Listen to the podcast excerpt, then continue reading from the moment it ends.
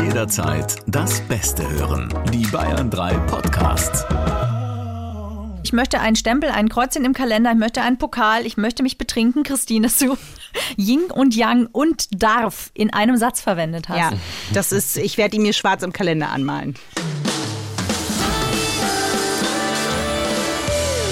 Freundschaft Plus. Mit Corinna Teil und Christine Barlock. Zart, hart, ehrlich. Herzlich willkommen. Zu Freundschaft Plus und zwar in der Flotter Vierer Edition. Das bedeutet, wir sind zu viert und haben mit uns am Start Max Bayer und Sandro Kirzel, beides Schauspieler. Und Max, du bist ja auch noch Kabarettist. Ich möchte das immer noch dazu erwähnen. Nicht, dass Das wir finde das ich auch vergessen. sehr schön. Okay? Ja.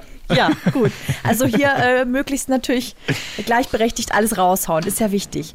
Wir haben uns heute zu viert ein sehr zarthart ehrliches Thema ausgesucht.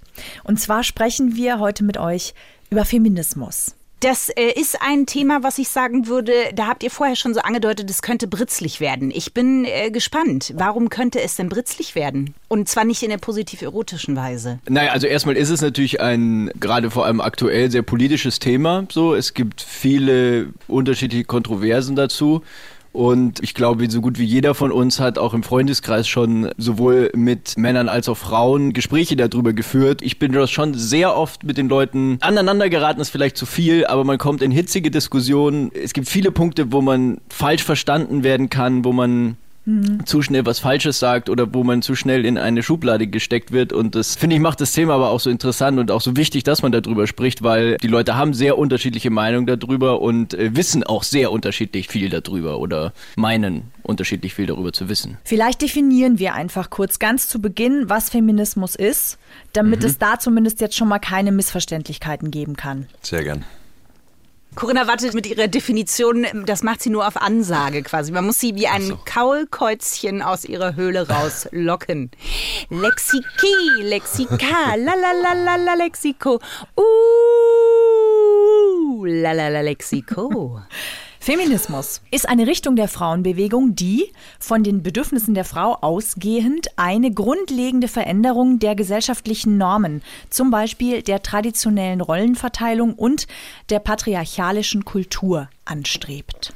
Also im Grunde geht es um Gleichberechtigung von Männern und Frauen. Im Grunde genommen bedeutet Feminismus ja die Gleichberechtigung aller Geschlechter. Klar, es heißt Feminismus, das heißt natürlich geht es mehr darum, hier Patriarchat und die Frauen, hauptsächlich da die Gleichberechtigung passiert, aber grundsätzlich geht es ja darum, dass sowohl für Männer als auch für Frauen die gleichen Sachen gelten in beide Richtungen. Genau. Wenn du das jetzt so betonst, magst du gleich ein Beispiel nennen oder was dir da äh, auf der Zunge brennt? So, dann fangen wir aber gleich mit dem heißen Eisen an. Ich dachte, wir fangen jetzt mit unserer schönen A oder B-Frage an. Entweder Otter. Ja, dann lasst uns erst entweder Otter spielen und dann das heiße Eisen auspacken. Sehr gerne. Würdet ihr lieber in einem Beruf arbeiten, der euch nicht erfüllt, in dem aber totale Gleichberechtigung herrscht, oder in einem Beruf, der euch total erfüllt, in dem aber nicht Chancengleichheit besteht? Das alleine ist schon eine gute Frage, weil solange man diese Frage stellen kann, sind wir noch sehr weit davon entfernt. Ne? Also warum muss das eine das andere ausschließen? Dann würde ich versuchen daran zu arbeiten, dass sich das nicht mehr separieren muss, sondern dass es aufeinander zuläuft. Wie machst du das? Indem man erstmal in die Konfrontation im Sinne von miteinander sprechen geht. Ich würde zum Beispiel jetzt meine nächsten Kolleginnen tatsächlich fragen, ob es denen auch so geht, ob die das auch so empfinden oder ob nur das vielleicht auch was mit meinem eigenen Empfinden zu tun hat. Und dann würde ich versuchen schon zu sagen, wenn es uns alle stört, was können wir konstruktiv dagegen tun? Ich glaube, wenn du mich jetzt zu einer Antwort drängst, dann würde ich sagen, natürlich, dass die Erfüllung für mich wichtiger ist. Aber für mich ist trotzdem auch die Antwort zu sagen, ich will mich eigentlich nicht zwischen den beiden entscheiden müssen. Ich würde wahrscheinlich eher in einem Job arbeiten, der mich erfüllt, auch wenn es nicht gleichberechtigt ist, aus dem Grund, weil ich glaube, dass man die Ungerechtigkeit auch erst erfahren muss, damit man bereit ist, Opfer zu bringen und dagegen aufzustehen und was zu verändern. Und das sage ich als privilegierte weiße Frau. Wir haben es ja eh schon mal ein Stückchen leichter, muss man ja dazu sagen. Wir sind, wenn wir diskriminiert sind, wenn man das so benennen möchte oder benachteiligt sind, ja erstmal nur, oh Gott, dass man das überhaupt sagen muss, aufgrund unseres Geschlechts benachteiligt, aber nicht auch noch wegen meiner Hautfarbe, was ja People of Color on top auch noch bekommen. Ja, die müssen ja mit diesen beiden Dingen gleichzeitig dealen. Und deswegen würde ich auf jeden Fall einen Job wählen, für den ich brenne, den ich leidenschaftlich gerne tue, weil ich glaube, dass ich dann auch die Kraft habe, die ich brauche, um gegen die Ungleichheit und die Ungerechtigkeit aufzustehen und mich da zu engagieren. Was wir ja jetzt zum Beispiel einfach dadurch, dass wir jetzt die Möglichkeit haben, hier zu viert über dieses Thema zu sprechen, ja vielleicht schon mal tun. Auf jeden Fall. Weil ich schon glaube, dass Wissen Verständnis schafft. Das ja. bedeutet, was ich mir ja wünsche, ist ja nicht die Weltherrschaft der Frau, ja.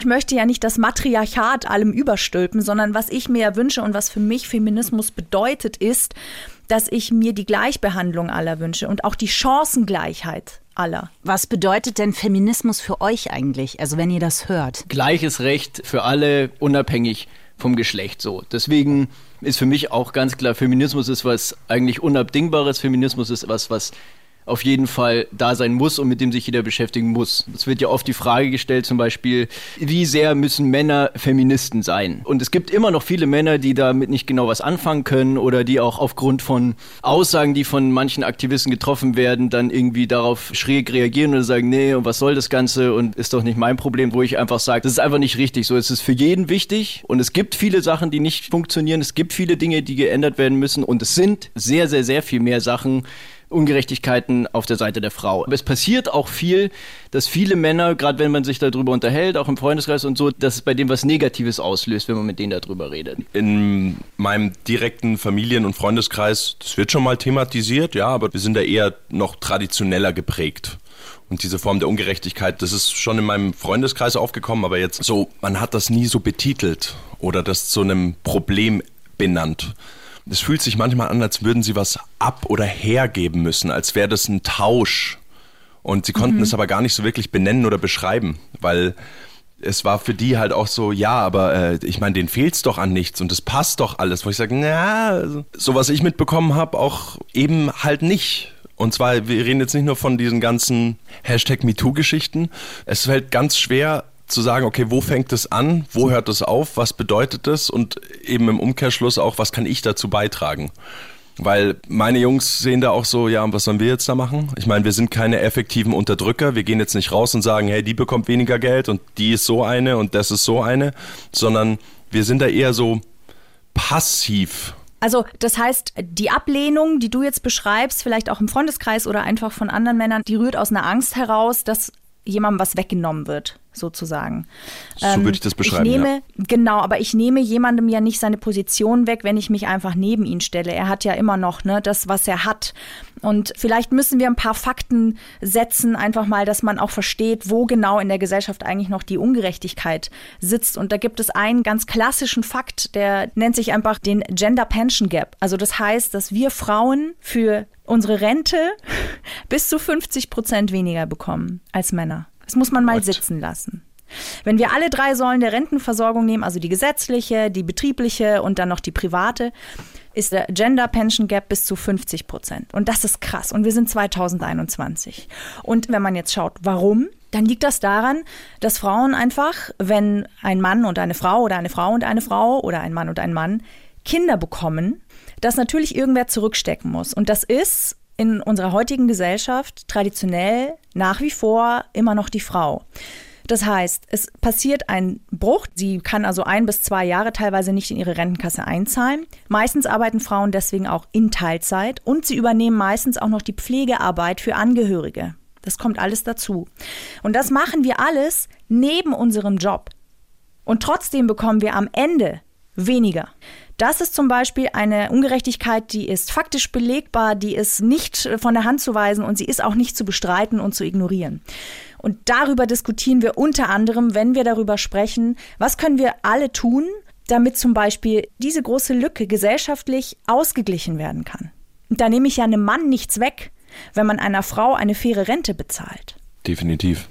Dieser Fakt war mir tatsächlich nicht bekannt, muss ich ganz ehrlich sagen. Also, dass generell Gehälter unterschiedlich aussehen, Gehaltsklassen unterschiedlich aussehen, für gleiche Leistung weniger bezahlt und so weiter, so, das weiß man. Und dass das aber so krass ist und gerade in Bezug auf die Rentenversicherung, das war mir nicht klar. Und es ist auch ganz klar, dafür gibt es keinen logischen Grund, keine Rechtfertigung und nichts, was dagegen spricht, dass man das ändern sollte. Ich glaube, es gibt da schon Umschwung gerade in der Gesellschaft. Es gibt mehr Männer, die auch zu Hause bleiben, mehr Männer, die sich einen Vaterschaftsurlaub nehmen können und solche Sachen. Es ist immer noch nicht genug und die Akzeptanz ist auch immer noch nicht genug dafür, dass die Rollenverteilung eben mal so anders wäre, obwohl es zwingend so sein sollte. Muss man sich auch leisten können, ist eine Frage des Geldes. Na klar. Ja, also in der Regel verdient halt, und da sind wir schon wieder an dem Punkt, wo es im System halt einfach schwierig ist, wo man da eine Stellschraube drehen muss. Da könnt ihr so Feministen sein, wie ihr wollt. Wenn da sich keine Stellschraube dreht, dass einfach der Mann der Besserverdienende ist und natürlich deswegen weniger Elternzeit nimmt, dann bleibt natürlich schon wieder die Frau zu Hause. Das heißt,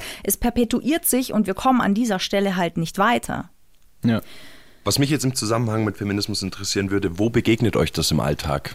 Also, welche Erfahrungen habt ihr bisher damit gemacht und wie ist das für euch? Neuerdings ganz viel, wenn man Modezeitschriften anguckt, weil da werden jetzt so lustige T-Shirts gedruckt, auf denen steht äh, I'm a Feminist oder Women should rule the world oder was weiß ich, was da alles draufsteht. Und das mhm. äh, ruft in mir ehrlich gesagt erstmal so ein gewisse, dass ich mich davon distanzieren möchte. Ich kann zum Beispiel auch nicht klar sagen, ich bin eine Feministin. Ich finde ganz viele Themen, wenn man darüber spricht, so wie jetzt Corinna über diese Renten-Gap, die es da gibt, dann macht mich das wütend. Und dann denke ich mir, ja, okay, wir müssen was verändern. Auf der anderen Seite schlagen da zwei Herzen in meiner Brust, weil ich finde, in dem Moment, wo man so ein Scheinwerferlicht auf was wirft, macht man sich ja erst recht klein. Also, äh, ne, dass man sagt, nehmt uns wahr, nehmt uns wahr. Ich finde, da nimmt man sich selber ganz viel weg. Und ich muss auch sagen, mir geht es ähnlich wie, wie dem, was du vorhin gesagt hast. Wenn ich mit Freunden darüber rede und mit meinen männlichen Freunden, dann sind da sehr viele, die sagen, hä, aber ich, ich behandle Frauen gleich, ich habe da kein, also kein Thema mit. Mhm. Ich könnte da ein Beispiel bringen, weil man, glaube ich, immer, wenn man nicht betroffen ist von einer Sache, sich fragt, wo ist denn das Problem? Mhm. Das heißt, ich kann sogar verstehen, dass ganz viele Männer sagen, aber hä, was ist denn das Problem? Sie dürfen doch studieren, arbeiten gehen, äh, heiraten, scheiden, äh, was auch immer. Da sind ja, wir großzügig. ja, total. Das ist nicht mehr 17. Jahrhundert. Mir ist jetzt zum Beispiel aufgefallen, seit ich ein Kind habe und einen Kinderwagen, dass nicht jede S-Bahn und U-Bahn einen Aufzug hat. Das heißt, mhm. es gibt S-Bahnen, die sind für mich nicht zugänglich mit Kinderwagen, außer mir hilft jemand äh, oder ich trage selber das ganze Paket die Treppe runter. Und Ach, dieses Problem ist mir nie aufgefallen vorher, dass es tatsächlich Stationen gibt, wo halt einfach kein Aufzug ist. Erst seit ich betroffen bin in der Situation, erkenne ich, wie viele benachteiligte Menschen, die zum Beispiel im Rollstuhl sitzen oder einfach schlicht einen Kinderwagen schieben müssen, teilweise den Zugang verwehrt bekommen. Das wird natürlich ja. jetzt nachgerüstet, auch am Isar-Tor zum Beispiel in München wird jetzt ein Aufzug gebaut. Aber deswegen ist es, glaube ich, so oft so schwierig und ich glaube, dass wir da auch eine gewisse Geduld haben müssen, dass einfach manche nicht verstehen, wo das Problem liegt. Und deswegen nochmal Wissenschaft, Verständnis, in den Austausch gehen und erklären, wo befinden sich denn die Ungerechtigkeiten und die Benachteiligungen. Aber ich glaube, der Weg ist immer das Wichtige, weil wenn dir jetzt das auffällt mit den U-Bahn-Zugängen, ne, dann ist halt die Frage, und ich glaube, daran stoßen sich halt viele. Man hat doch so ein absolutes Bild von einer Feministin, wie die aussieht. Und ich glaube, es geht um, wie schaffe ich das Verständnis, also das Wissen darüber. Und das sind halt ganz viele Extreme oder man hat halt so das typische Bild von so einer filzklöppelnden, sich nicht rasierenden Drettfrau, die irgendwie durch die Gegend läuft und sagt, Frauen sollten an die Macht. Oder Ali Schwarzer, so die feministische Vorreiterin so. Und ich finde, das ist halt oft ein Problem, was damit anhaftet, dass man sich halt denkt, ja, okay, wenn das das Gesicht zum Feminismus ist, schwierig. War das damals noch die Schwarzer, weil ich habe das irgendwo mal gehört, da hat man das ja noch als Schimpfwort benutzt, oder? Da nannte man das ja noch nicht Feminismus, sondern das ist dann eine Emanze gewesen, oder? Ja. Also so nannte ja. man das. Ja.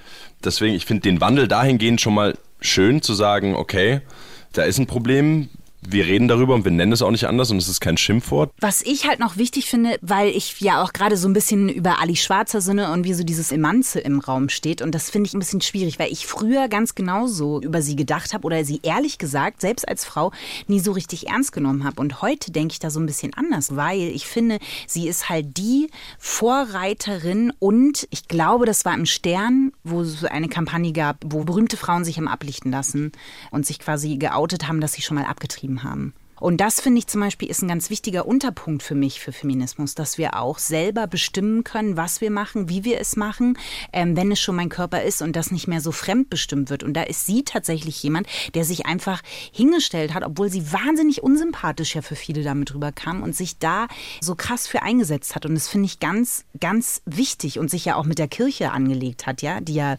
zum Teil bis vor kurzem noch gesagt hat, Frauen dürfen das nicht machen, was sie möchten. Verhütung, Abtreibung, wo ich sage, du hockst da in Rom in deinem kleinen Butzele und willst mir erzählen, was ich machen darf oder nicht, oder wie? Und da werde ich dann tatsächlich zur wütenden Frau. Krass, das wusste ich nicht. Macht sie gleich sympathischer. Auch in meinem Kopf. Sofort. Siehst du?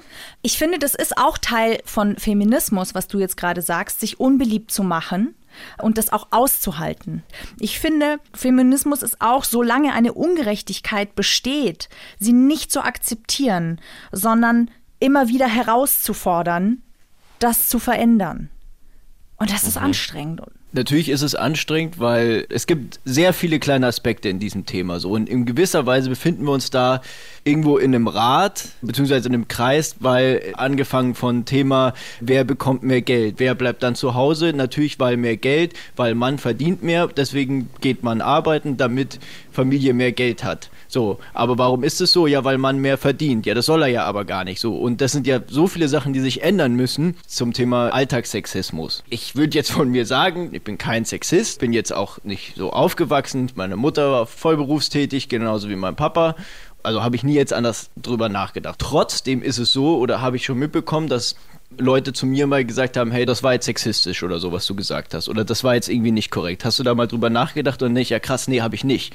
Und im ersten Moment denke ich mir so, boah, echt jetzt? Also ich meine, wir haben echt größere Probleme und darüber regst du dich jetzt auf und dann ärgere ich mich danach über mich selbst, weil ich mir denke, ja, aber genau darum geht's ja. Wir können nicht von heute auf morgen diese große Sache ändern. Wir können nicht von heute auf morgen die Männer- und Frauenrollen, die seit 100 Jahren da sind, von einem Tag auf den anderen ändern. Die sollen sich ändern und die müssen sich auch ändern, aber es wird ein sehr langsamer Prozess werden. Allein in den 90ern ist es ja total normal gewesen. Man kannte mindestens fünf Blondinenwitze und mm, jeder Witz, der irgendwie gemacht wurde, ging immer irgendwie auf Kosten der Frau. Und das war halt einfach so. Natürlich hast du damals das noch nicht hinterfragt und auch als Frau hast du das adaptiert. Du hast es halt einfach angenommen. Also ich hatte Situationen bei mir in der Arbeit, da hat mir der große berühmte Moderator einfach an den Hintern gelangt, einfach weil er es konnte. Ich habe mich vorgebeugt, das Fenster zum Kippen zu öffnen und krieg halt an den Arsch gelangt. Und dann lachen da drei. Und ich bin 20 Jahre alt. Was machst du da? Du findest es komisch, du weißt aber genau, okay, ich kann jetzt die Superspießerin sein, ich kann jetzt voll das Fass aufmachen oder ich bin hier irgendwie gerade 20 Jahre alt und lach irgendwie drüber und die Situation ist vorbei. Aber genau darum geht's ja, sozusagen, finde ich, dass wir das Privileg haben, aber auch die Verantwortung, dass wir in der Position sind, uns unbeliebt zu machen, damit vielleicht eure Töchter, die ihr irgendwann mal habt, mit 20 nicht in dieser Position sind, weil es dann schon nicht mehr normal ist, dass einfach so an den Hintern gelangt wird. Und ich Ja. erachte es als ein großes Privileg und ich würde mich auch anders verhalten als mit Mitte 20, wo sich zwei Männer neben mir über die Schamlippenform von Frauen unterhalten haben und gesagt haben, da kriege ich einen hoch und dann nicht, wo ich mir denke, das ist überhaupt nicht dein Recht. Und heute würde ich da auch aufstehen und sagen, du kleiner, ekliger Wichser, das ist einfach abartig, was du sagst. Und da geht es mir nicht darum zu sagen, man darf über Frauen keine Witze mehr machen, weil das gehört mit dazu. Ich finde, Humor ist ein ganz wichtiger Punkt und es gibt einfach auch gute Blondinenwitze und es gibt gute Brünettenwitze und es gibt gute Männerwitze, ja. Aber der Punkt ist einfach, dass es herablassend ist und daran, finde ich, muss man was ändern. Und dafür dürfen wir uns auch gerne heute unbeliebt machen. Ich meine, James Bond gibt es schon sehr, sehr lange. Und ich bin als Kind auch mit den James Bond-Filmen aufgewachsen und hier zum Beispiel Roger Moore. oh Gott. Fand ich toll damals, als Kind. So. Roger Moore, Ja. Ja, nein, natürlich. Sean Connery ist der einzig wahre Und- und ich- James Bond. Okay. Der Punkt ist aber, ich habe die Filme damals geguckt als Kind. Ja, fand ich cool. Hey, das ist James Bond.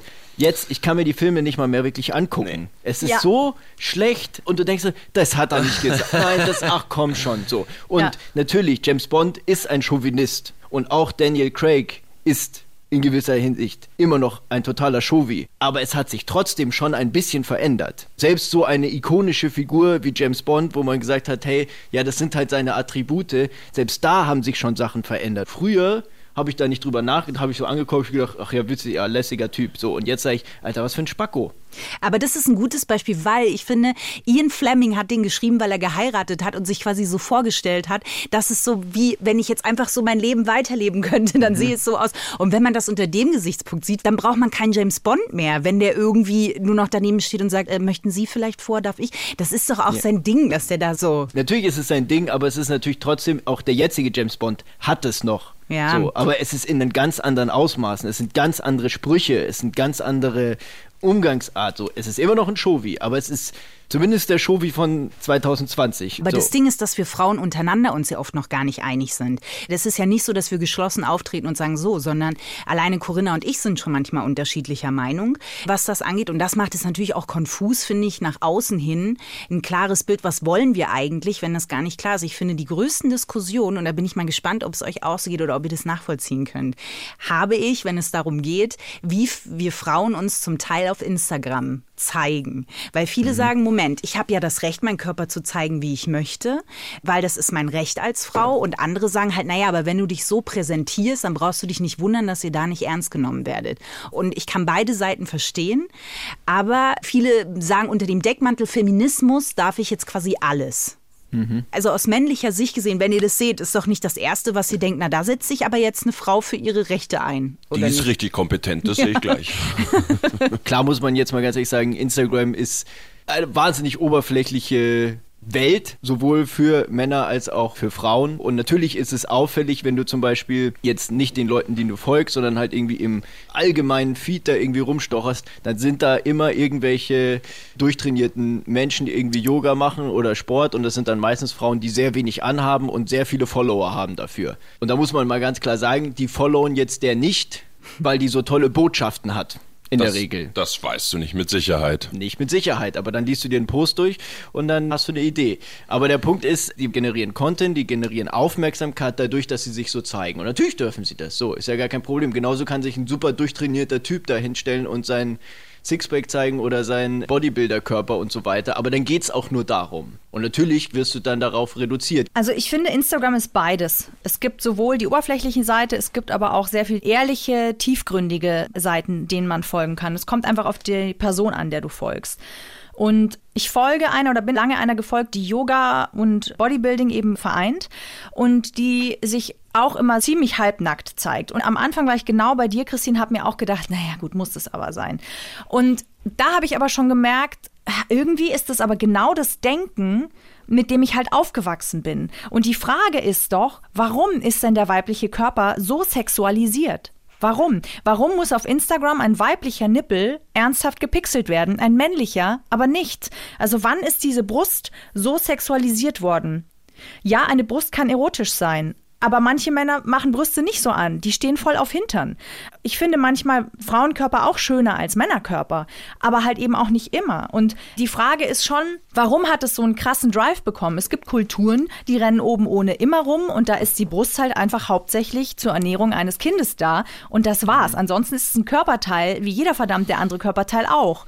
Also ich will nicht sagen, dass das erstrebenswert ist oder besser ist, aber die Frage, die man sich schon stellen muss, ist, was ist denn so schlimm? Wenn sie sich so zeigen, zeigen möchte, wie sie sich zeigen möchte, ist das tatsächlich absolut ihr Recht. Die Frage ist, wie bewertet die Gesellschaft den weiblichen Körper?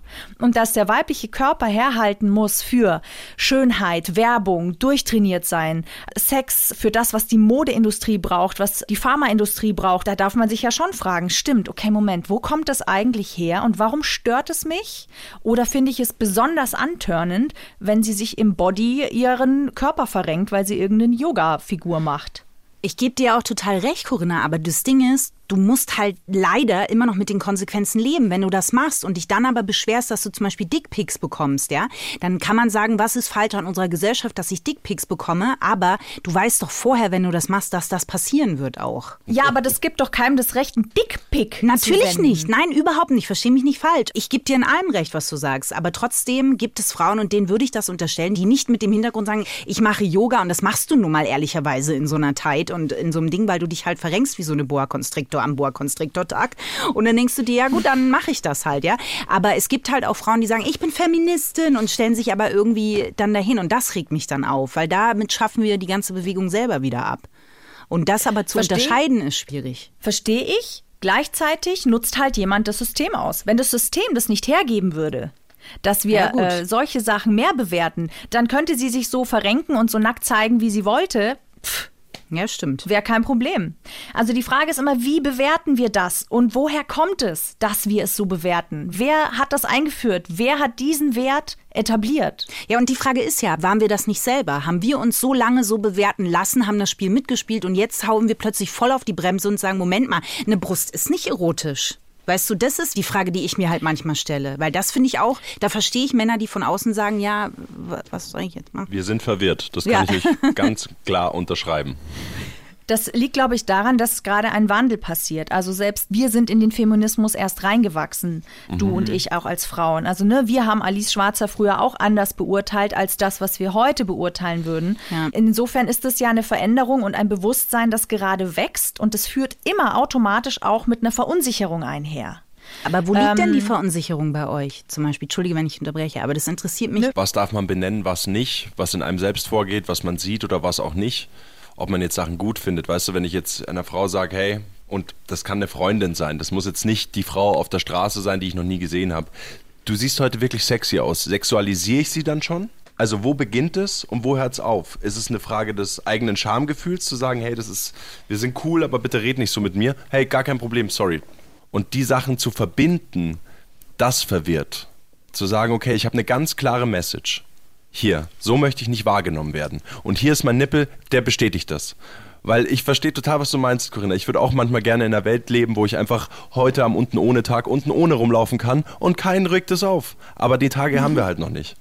Und deswegen denke ich mir dann so, okay, ja, eine Kylie Jenner darf da rausgehen, nichts drunter tragen, ganz klar das so raushauen. Und für mich ist es dann auch so, okay, du benutzt das gerade und dann haust du auch noch die Message raus, free your boobs, macht es einfach alle. Naja, weder Frauen noch Männer fühlen sich dann damit wirklich wohl. Hm. Also ich versuche den feministischen Gedanken in irgendeiner Form in mir zu kultivieren und werde aber wahnsinnig abgelenkt und irritiert. Deswegen wäre meine Frage dahingehend, Feminismus one-on-one. Ja, ein Typ, ein ganz normaler Typ wie ich. Wie kann ich das kultivieren in meinem kleinsten Kreis? Wie kann ich einstellungstechnisch daran arbeiten zu sagen, hey, ich mache jetzt was anders. Ich denke anders. Ich versuche diese gesellschaftlichen Barrieren, die ich mir selber auch reingezogen und aufgebaut habe, wie versuche ich die in Frage zu stellen und mich anders zu verhalten? Was kann ich tun?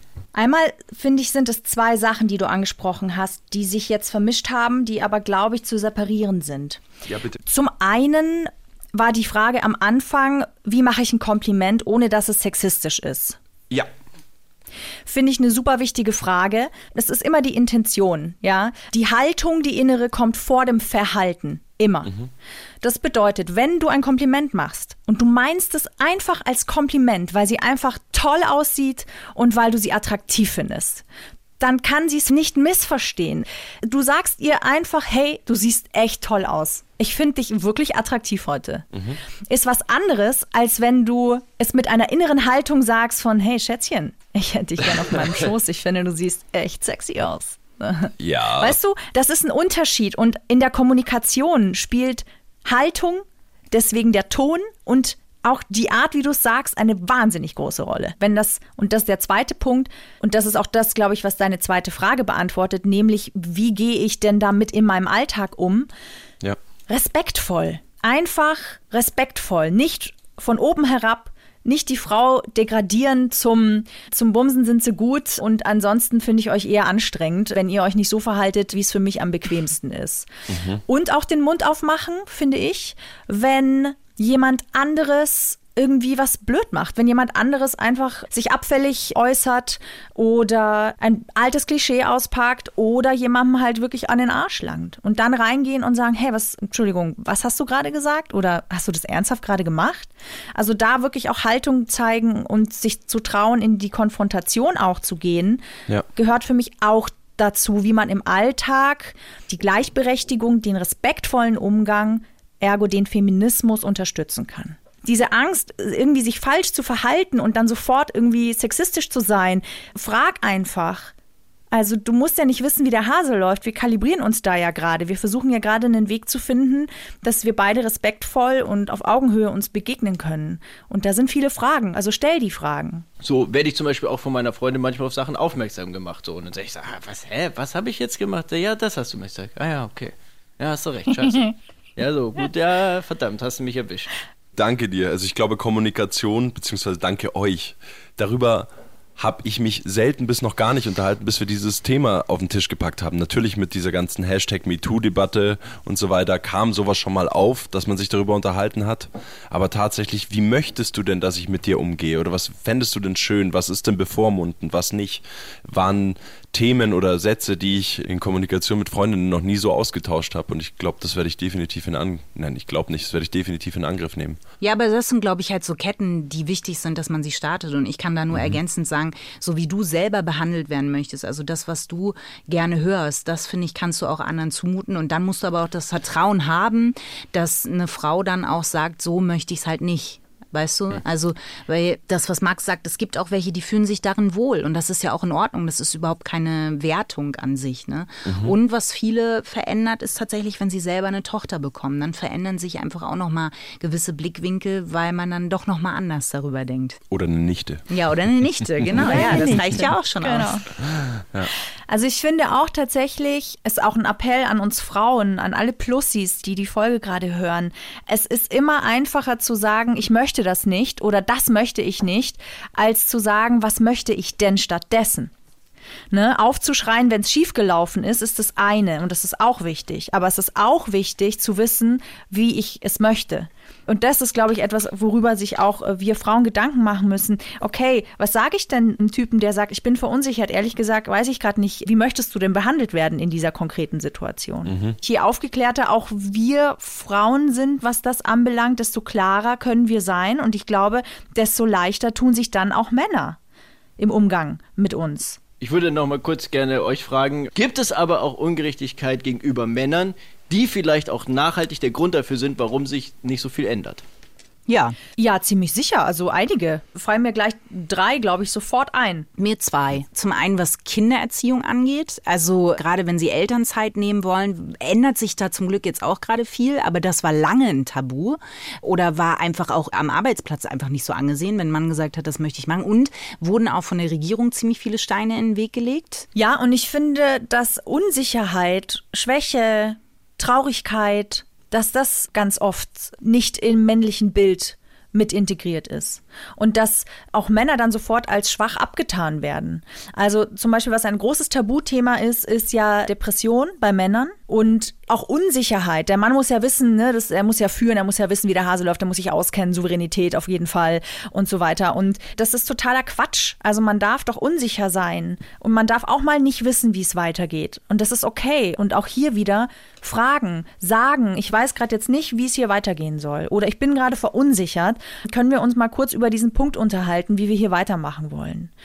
Also warum nicht einfach auch hier den Männern zugestehen, dass sie schwach sein dürfen, dass sie keine Ahnung haben dürfen und dass sie traurig sein dürfen, dass sie nicht immer alles schultern müssen, ist etwas, was ich, das weiß ich nicht, das ist eine Vermutung, was für mich als Frau überhaupt kein Problem ist. Ist für mich kein Bruch im Männerbild, macht für mich keinen Mann unsexy. Weiß ich nicht, ob Männer da untereinander nicht ein bisschen gegenseitig einen Druck aufbauen. Es ist eigentlich ja so ein bisschen, und das würde dich jetzt sehr freuen zu hören, Corinna, und es kommt mir auch nicht leicht über die Lippen, aber es ist ein bisschen wie bei Yin und Yang. Also es ist ja auch weibliche, männliche Energie und das, und man kann sich und darf sich, und jetzt sage ich auch, man darf sich trauen, auch etwas, was Corinna sonst gerne benutzt, die Seiten des jeweils anderen zu erforschen, weil das ja sonst sehr weibliche Attribute sind, ja, also eher Schwäche, Trauer, Verletzlichkeit und da ruhig sich so ein bisschen über die Grenze trauen und das Yin beim Yang entdecken. ja, sozusagen. Ja. Ich möchte einen Stempel, ein Kreuzchen im Kalender, ich möchte einen Pokal, ich möchte mich betrinken, Christine, dass du Yin und Yang und darf in einem Satz verwendet hast. Ja, das ist, ich werde ihn mir schwarz im Kalender anmalen. Der Downfall ist passiert. Finde ich sehr schön, weil natürlich sind auch Gedanken, die ich mir dazu gemacht habe, auch zu dem, was Christine gesagt hat, eben klar auch in der Erziehung so. Das ist einerseits die elterlichen Pflichten, auch in Erziehungsbereich von Kindergärten, Kitas, Nachmittagsbetreuung, Horts, all solche Sachen, wo man mit kleineren, jüngeren Kindern arbeitet.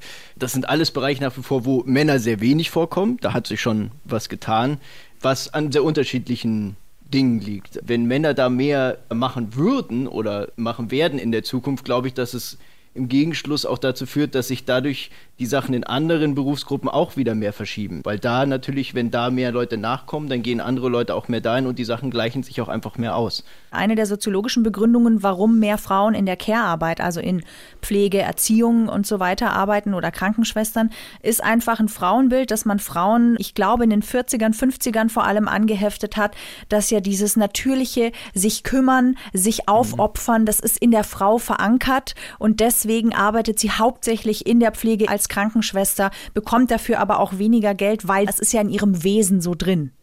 Nein, einfach, einfach nein. Das heißt, auch diese Verteilung der Berufsfelder, der Berufsgruppen, warum bestimmte Berufe so und so gewählt werden oder auch sehr schlecht bezahlt sind, liegt im Ursprung, so die Begründung, einfach auf diesem uralten Bild, das man aber auch einfach den Frauen übergestülpt hat. Naja, das ist ja schon, wenn du in der Psychologie guckst, das finde ich ja auch schon sehr interessant. Da war ja die Frau lange ein großes Mysterium und war eine hysterische Figur, der ja auch jegliche sexuelle Befriedigung abgesprochen wurde und die dann einfach ruhig gestellt wurde. Also in den 50er Jahren war es noch eine gängige Methode, Stromschläge zu verabreichen, damit die Frau quasi erstmal ruhig gestellt ist. Ja, man hat gesagt, der Uterus wandert im Körper der Frau und wenn er im Kopf angekommen ist, dann ist sie besonders hysterisch. Dabei war ja das Frauenbild damals so, ne, die Frau ist für die Hausarbeit zuständig, die Frau ist für die Kindererziehung zuständig und versucht es, wenn der Mann nach Hause kommt von der schweren Arbeit, noch die Kartoffeln vorzuwärmen und das Essen auf dem Tisch zu haben. Jemand, der einmal einen Tag mit einem Kleinkind verbracht hat, weiß, wie unmöglich und was für ein Wahnsinn es ist, das alles auf die Kette zu kriegen. Und wenn ich dann noch erfahre, dass ich weder studieren darf, noch darf ich die Arbeit frei wählen, die ich will, und wenn ich dann was verdiene, dann muss das mit meinem Mann abgesprochen werden, dass ich da irgendwann unterfordert bin, gleichzeitig überfordert bin und eingesperrt bin in einem gesellschaftlichen Korsett, dass ich da aggro werde, dass ich da hysterisch werde irgendwann. Ist doch völlig normal. Ich glaube, er hieß Charcot, aber ich bin mir nicht sicher, der das in Paris damals war, eine Hochburg sozusagen, wo das gelehrt wurde. Und da standen nur 20 Männer um eine hysterische Frau drumherum und haben gesagt, was ist mit dieser Person los? Macht irgendwas, lass es aufhören.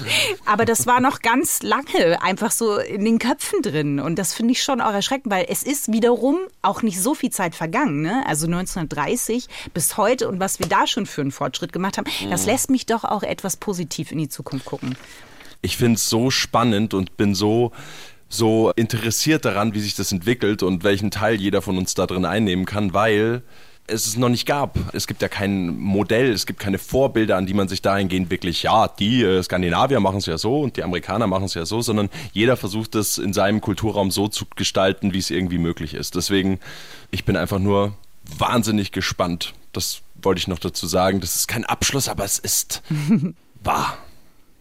Das finde ich, glaube ich, auch eine gute Haltung. Ich meine, du kannst äh, gespannt sein, weil du kannst das beobachten, denn du bist nicht Betroffener im Sinne von, für dich geht es ja erstmal jetzt um nichts in der Hinsicht, dass du nicht Angst haben musst, wie hoch deine Rente ist und ob du nach der Babypause wieder wirklich in den Job zurückfindest. Das ja. muss man auch dazu sagen, leider an ja. der Stelle. Und gleichzeitig, und das finde ich wirklich wahnsinnig schön, dass du sagst, dass du dem ganzen Prozess mit einer Neugierde begegnest, dass du neugierig ja. bist. Und das finde ich schön, weil du gehst nicht in die Abwehr Haltung, sagst, hm, ich weiß nicht mehr, was ich sagen soll, ich bin verunsichert und eigentlich habe ich Angst und deswegen möchte ich eigentlich am liebsten, dass alles so bleibt, wie es ist, hm, was nachvollziehbar ist. Aber deswegen finde ich die Neugierde eigentlich den entscheidenden Punkt, zu sagen, okay, ich bin offen und gucke mir die Entwicklung an und bin Teil der Entwicklung und versuche dem Ganzen offen gegenüberzustehen, weil das macht Veränderungen, vor allem gemeinsame Veränderungen, erst möglich. Wobei man natürlich auch fairerweise sagen muss, dass jetzt tatsächlich Sandro und ich als Männer, wir aber ja beide in Berufen arbeiten, die jetzt nicht der normalen Norm entsprechen. Das heißt, so etwas wie Vaterzeit gibt es nicht für uns. Was ich einerseits mit das Beste an meinem Beruf finde, weil ich mir diese Zeit immer nehmen werde können. Aber das glaube ich nicht, in eine Bezie- wenn ich dich Bitte? unterbrechen darf, weil ich glaube, du kommst ganz schnell an den Punkt, wo werde und kann ich mir die Zeit nehmen, schwierig wird. Weil wenn du sagst, jetzt mache ich Elternzeit und dann ruft dein Agent an und sagt, du Max, du könntest aufs Traumschiff, die suchen neuen Kapitän, für sechs Wochen wärst du dann aber weg, du darfst halt nicht runter und die Family darfst du leider auch nicht mitnehmen.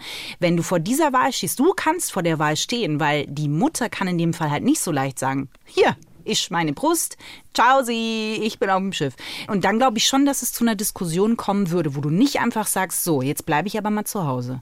Doch, weil ich kann ja dann ganz klar entscheiden, ob ich in der Zeit solche Art von Arbeit annehme oder ob ich zum Beispiel, wie das meine Eltern gemacht haben, die haben halt abends im Theater gespielt, aber tagsüber hast du frei und kannst da sein und okay, du hast vielleicht mal zwei, drei Tage, wo du halt dann mal nicht da bist, wenn du vielleicht mal kurz auf Tour bist, aber du bist nicht generell so weg und eingebunden und hast schon die freie Möglichkeit, dich für diese Sachen zu entscheiden. Aber wenn Anders so ein als wenn du Angebot- fest in einem Job bist. Wenn du so ein Angebot jetzt bekommen würdest in der Zeit und vorher war so ein bisschen eine Dürrezeit und das hat halt jeder Schauspieler und dann kommt so ein Angebot, dann wärst du nicht versucht. Du würdest einfach sagen, nee, ich habe mich jetzt für die Elternzeit entschieden und das mache ich jetzt nicht.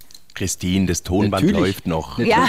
Natürlich, wäre, man, natürlich wäre man versucht, aber zum Beispiel, wenn man sich mit seiner Partnerin darauf geeinigt hätte, zu sagen, ja, auch du kannst in dieser Zeit so und so weiterarbeiten, ich habe die Abende frei oder die Sachen frei, damit ich den Teil meines Berufs ausüben kann, dafür ist sie so und so beschäftigt, dann natürlich, dann wäre das für mich keine Frage. Ja, äh, äh, das, das klingt ehrenwert. Der Praxistest ist anders. Aber sehr schön, dass du das auf jeden Fall vornimmst. Das ist ja schon mal gut. Sein Anfang. Nee, was heißt der Praxistest ist anders? Ich habe es ja so erlebt. Nee, also du Genau. kannst ein Kleinkind nicht abends drei Stunden alleine lassen. Das geht nicht. Du kommst nicht mal zum Schlafen. Du bist alle zwei Stunden wach. Die Frage ist sowieso, wie schaffst du eine Leistung? Also es ist schon echt nochmal eine andere Nummer. Und du darfst nicht vergessen, so ein Kind frisst halt auch Kohle. Das heißt, ein Angebot von der Arbeit zu bekommen, ist ja nicht nur Selbstverwirklichung, sondern auch unterm Strich einfach Cash auf dem Konto oder nicht Cash auf dem Konto. Und da ist, glaube ich, die Entscheidung wirklich doppelt schwer zu treffen. Ich möchte dich gar nicht in eine Ecke stellen. Ich will nur sagen, es spielt ja auch noch das Geld eine Rolle. Ja, natürlich spielt es eine Rolle, aber verstehe mich jetzt nicht falsch. Es geht ja auch nicht darum zu sagen, ach, ich gehe jetzt ins Theater und lasse das Kind drei Stunden im, im Bett liegen. Also das ist der Schwachsinn. Ich rede ja von einer Zukunft, wo du sehr wohl in einer Partnerschaft lebst und eben genau dahin kommst, wo ich finde, dass es am besten hingehen sollte, nämlich dass beide Eltern die Möglichkeit haben, ihren Beruf auszuüben und vor allem, dass das Kind die Möglichkeit hat, beide Elternteile zu erleben und beide Elternteile da zu haben in verschiedenen Ausmaßen. Klar, alles ist leichter gesagt als getan und wenn ein Kind da ist, ist natürlich alles anders, das stellt die ganze Welt auf den Kopf, das ist absolut klar. Ich glaube, was wir feststellen, ist, dass wir auf jeden Fall hier noch ganz, ganz lange diskutieren könnten. Und das ist auch gut, weil ich glaube, dass äh, es wichtig ist, dass wir immer wieder und immer wieder neu auch drüber sprechen. Deswegen danke ihr zwei, dass ihr mit uns in äh, das unwegbare Gewässer des Feminismus gesprungen seid. Dass ihr euch die Zeit genommen habt und so ehrlich hier euch mitgeteilt habt. Ich habe noch eine Buchempfehlung ganz zum Schluss für alle. Und zwar ist dieses Buch von Caroline Criado Perez. Das Buch heißt Unsichtbare Frauen und es geht in dem Buch darum, dass es einen sehr großen Data Gap gibt. Zum Beispiel, warum eigentlich der Anschnallgurt im Auto nicht wirklich sicher für die Frau ist. Warum also ne, die Daten, die erhoben werden, meist von Männern für Männer erhoben werden.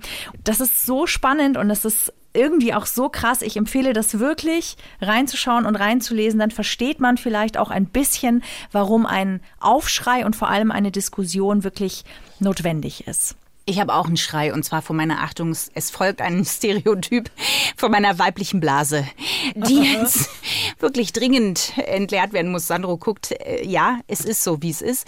Es, ja, okay. Es war auf jeden Fall wieder eine ganz große Freude mit euch. Wir freuen uns auf die nächste Phil Otter Vierer Edition und bis dahin gibt es ein herzliches und doch von tiefem Bauch kommendes Ciao Sie! Trula. Servus. Freundschaft Plus. Mit Corinna Teil und Christine Barlock. Immer sonntags von 8 bis Mitternacht in Bayern 3. Noch mehr Bayern 3 Podcasts auf bayern3.de und überall, wo es Podcasts gibt.